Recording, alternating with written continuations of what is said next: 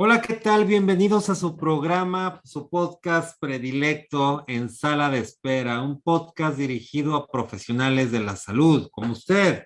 Sí, bueno, pues hoy veremos un tema nuevamente lamentable como la semana anterior, que en mi caso fue, el tema que platicamos fue el caso de, justicia para nuevamente un médico asesinado. Y hoy, no es la excepción, lamentablemente. Les comentaba la vez pasada que era para mí eh, lamentable platicarles cada vez más de este tipo, que mi podcast se tratara de casos de asesinatos, y no, eso no puede ser.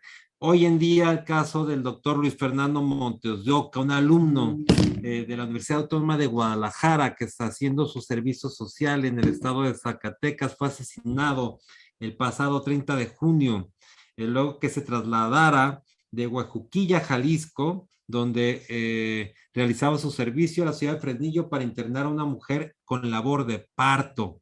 Esto no es lamentable. Yo no voy a ser breve en este podcast, pero con grandes reflexiones. El servicio social, o sea, ¿cómo, cómo evitar ese tipo? Digo, yo vi declaraciones de mucha gente que participaba y uno de ellos decía, bueno, garanticen seguridad, eh, exigimos mayor seguridad, etcétera. Díganme qué acciones, díganme qué acciones concretas se pueden llevar a cabo para garantizar seguridad. No lo van a hacer, no se va a hacer, digo, no va a ocurrir.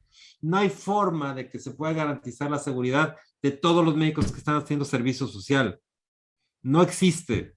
Digo, un acto preciso, que esté el guardia ahí 24 horas y que los acompañe.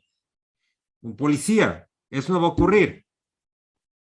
Porque esa sería una acción precisa y clara, el decir si estábamos implementando mayores estrategias para garantizar, bueno, a ver, una acción clara, concreta, no, no, no, populismo, o sea, una acción clara. Y no veo otra más que que los acompañen. Pero eso tampoco, les comentaba, no va a ocurrir. ¿Qué es lo que sí podemos exigir legalmente? Bueno, hoy en día, en los médicos eh, o pasantes de medicina que van a hacer su servicio social a estas comunidades y que lo hacen para obtener su servicio social, evidentemente, su liberación para poder titularse, lo hacen prestando un servicio de atención médica para el cual todavía no tienen la autorización legal para hacerlo. Esto es, no tiene una cédula profesional que los autorice a ejercer la medicina.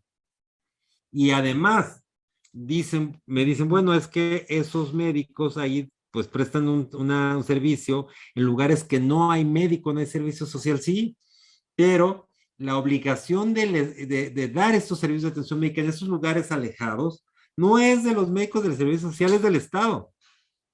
Y esto no, no de un año ni de tres años, o sea, no estoy diciendo que sea, digo, yo soy muy respetuoso de la figura presidencial y no es de este presidente.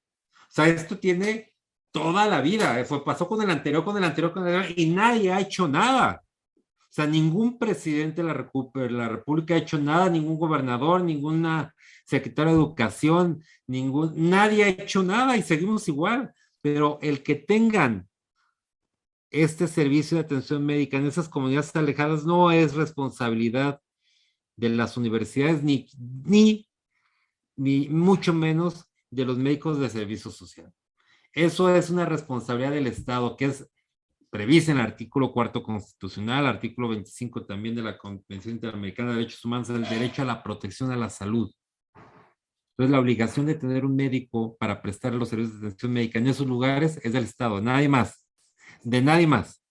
Ahora bien, no entiendo por qué el servicio social se tiene que prestar por un médico solo en un lugar alejado o no alejado. Esto es, él no está capacitado, no tiene la atribución legal para prestar un servicio de atención médica.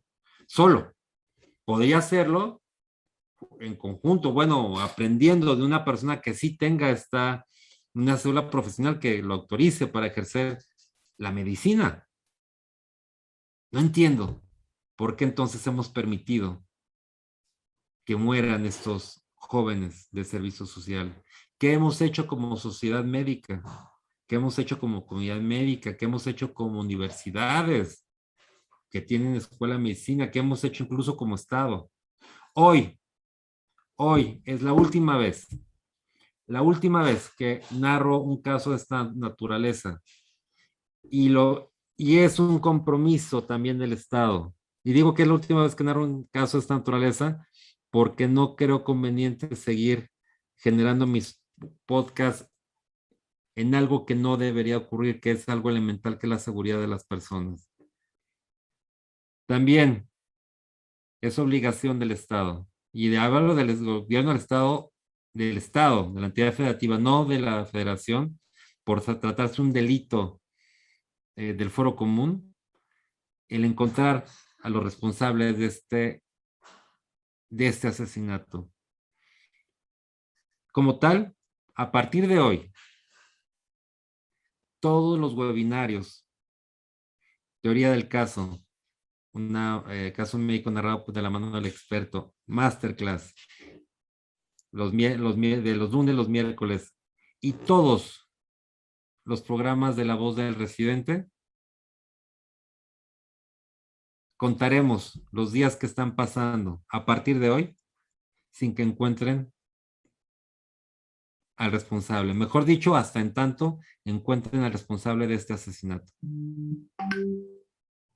Es, como reitero, estos dos puntos importantes de este podcast. Número uno, el que haga que como sociedad médica, como comunidad médica, universidades, Estado, todos, no enviemos más a, este, a estos pacientes, a estos eh, médicos o estos pasantes a estas comunidades, porque no, legalmente no están capacitados para solo dar una atención médica. Y además, el tener médicos en esas comunidades es responsabilidad del Estado, no de, eh, no de, no de, de, ninguna manera de las universidades, ni menos de los eh, estudiantes y, o pasantes de medicina.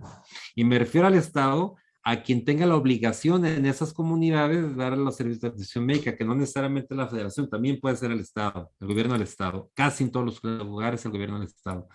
Luego entonces, número uno eso, no manden ya hacer servicio social de esa forma.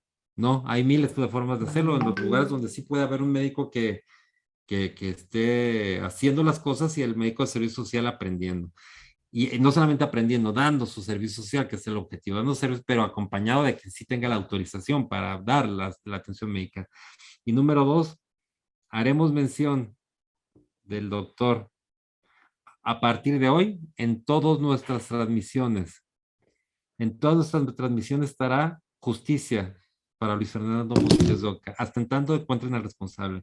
No es posible que esto además ocurra y que no encuentren al responsable en un país donde tenemos cámaras por todos lados. Sí, hay cámaras que sirven para unas cosas, pero para otras no. A ver, pues sí sirven para determinados delitos, pero para esos de alto impacto no, o no nos conviene, o no le conviene a alguien.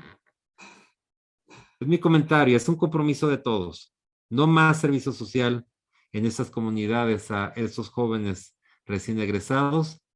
Y número dos, contaremos los días que pasan hasta que encuentren responsable de la muerte de Luis Fernando. Mi comentario. Muchas gracias. Este es su podcast en sala de espera.